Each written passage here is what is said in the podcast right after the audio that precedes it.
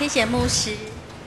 嗯，去年三月，我跟恒毅在牧师的询问下，开始讨论要在忠孝东路的办公室做敞开小组。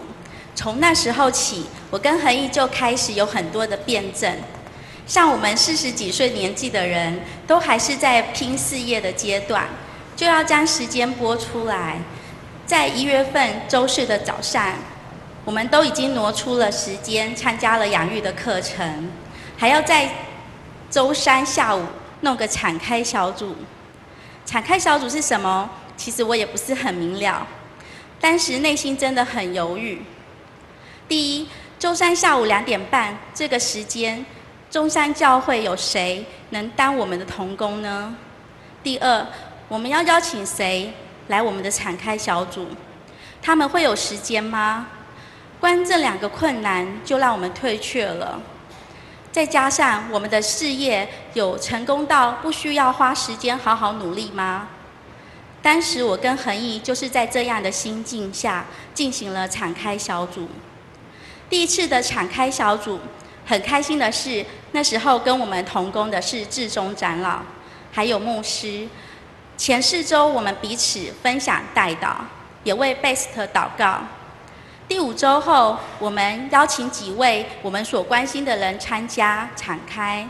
起初信心真的很小，因为每周邀请来的都好像只有一位，甚至有时连一位也没邀请到。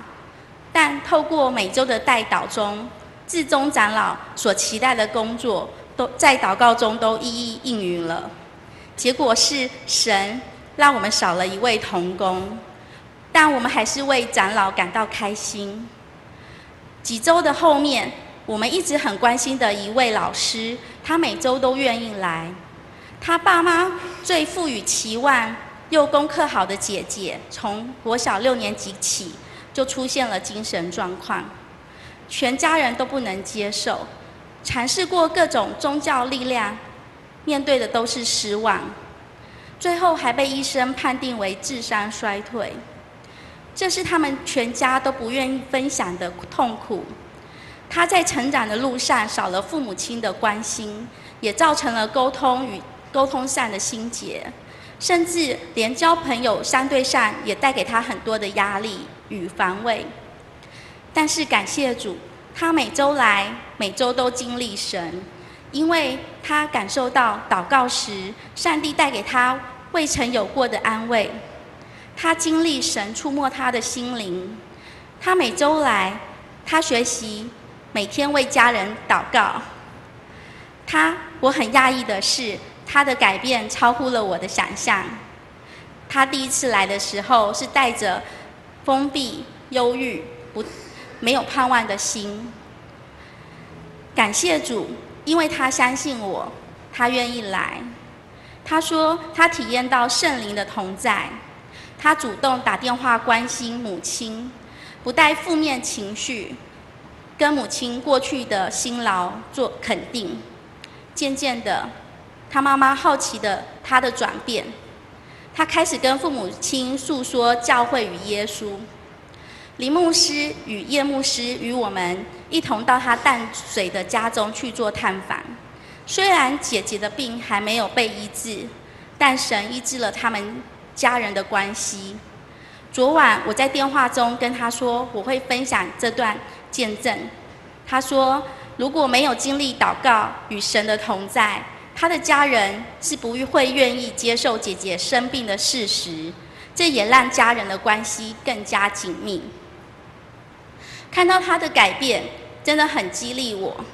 以前我想到信主，不就是受洗，相信耶稣是我们的主，这样就够了吗？可是，每次听牧师这样讲到说经历神，生命会改变，我还是会有所怀疑。如果没有敞开小组的这样布道关心，我不知道要传多久的福音，才能让这位老师能够知道上帝的大能。第二次九月的敞开小组，虽然恒毅跟我都已经是同工了。但是我还是很期待有其他的同工，很开心的是是秀文姐的加入。虽然我们上期的敞开的那位老师，因为其他因素不能继续参加。那时我没有信心，还有谁能够来参加？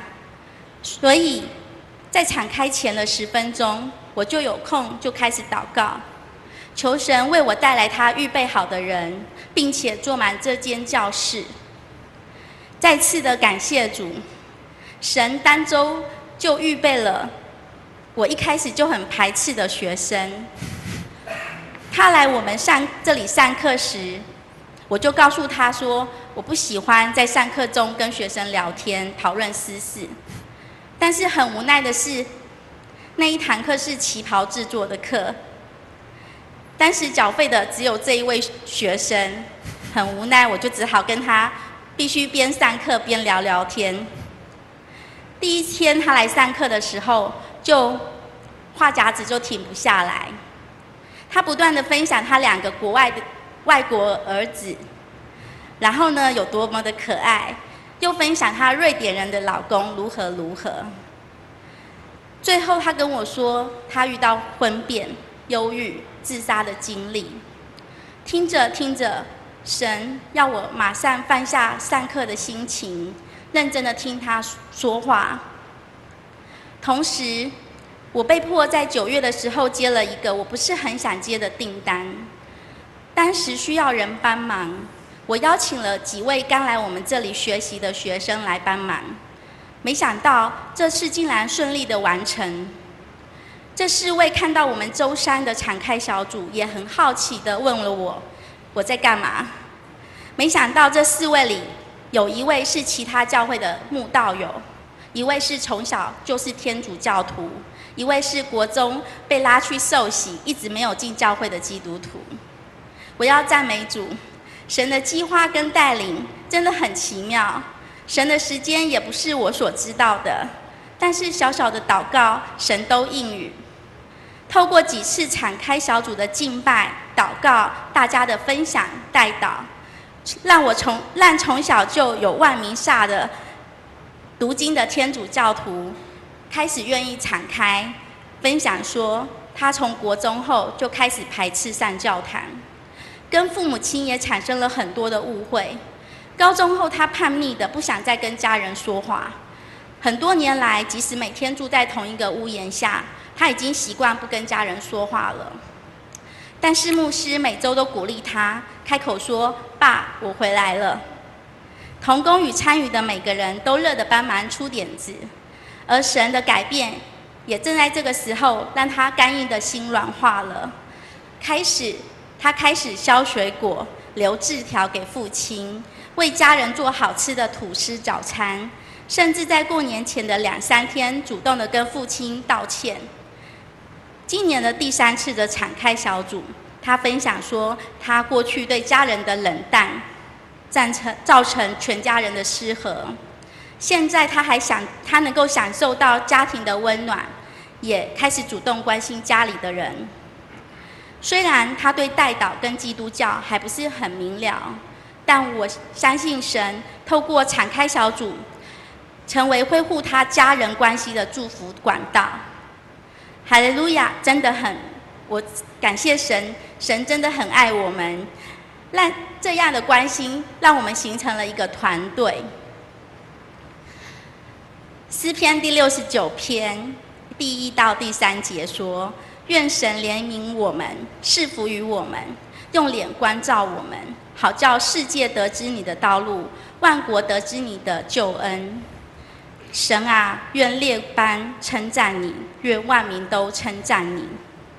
神要我们学习顺服，并且传福音给世界上的人，得知他的道路，万国能够得知他的救恩。敞开小组。就是在这样子的传福音的教导下，如此行。神也在我的微型工厂里的团队中，给了我们祝福的印记。十二月，我为敞开我们工厂祷告，希望能够有两百件的订单。但神在十二月份里，并没有给我们这样的祝福。直到一月一号过完节后。回到公司上班的第一天，我电话中接到下订单的电话，竟是六百多件的订单。神的祝福超过我的想象，神的时间也不也是超过超乎我的想象。第六到第七节说，地已经出了土产，神就是我们的神，要赐福于我们，地的四极都要敬畏他。这是传福音主给我们的使命，也是主带来给我们的祝福。现在敞开小组还持续着。最让我感动的是，透过神的爱，我们做敞开小组的每一个人都能够都能够有传福音的机会，并且并且亲眼见证神的爱改变人的心，彼此代祷，经历蒙神应许。而我最大的收获是我能够将福音传给人，是透过圣灵的同在，亲身经见证神的大能。的那种喜悦，有说不出的感动，这也坚定了我从圣经教导信仰中的信心。马太福音二十八章十八到二十节说，耶稣进前来对他们说：“天上地下所有的权柄都赐给我了，所以你们要去，使万民做我们的门徒，奉父子圣灵的名给他们施洗。”凡我所吩咐你们的，都教训他们遵守。我就常与你们同在，直到世界的末了。经过敞开小组，我也了解，这不只是给牧师传道的命令，这也是给我的命令。我们敞开小组所传福音的那一位老师，也在十二月份主动跟我说要在教会受洗。我跟他还是持续的分享与关心。我相信神有带领他的计划，我也持续的为他祷告。我知道未来传福音的困难不会变少，但我的惧怕变小了，因为我相信他会常与我同在，将荣耀归给我们的主。阿妹。阿妹。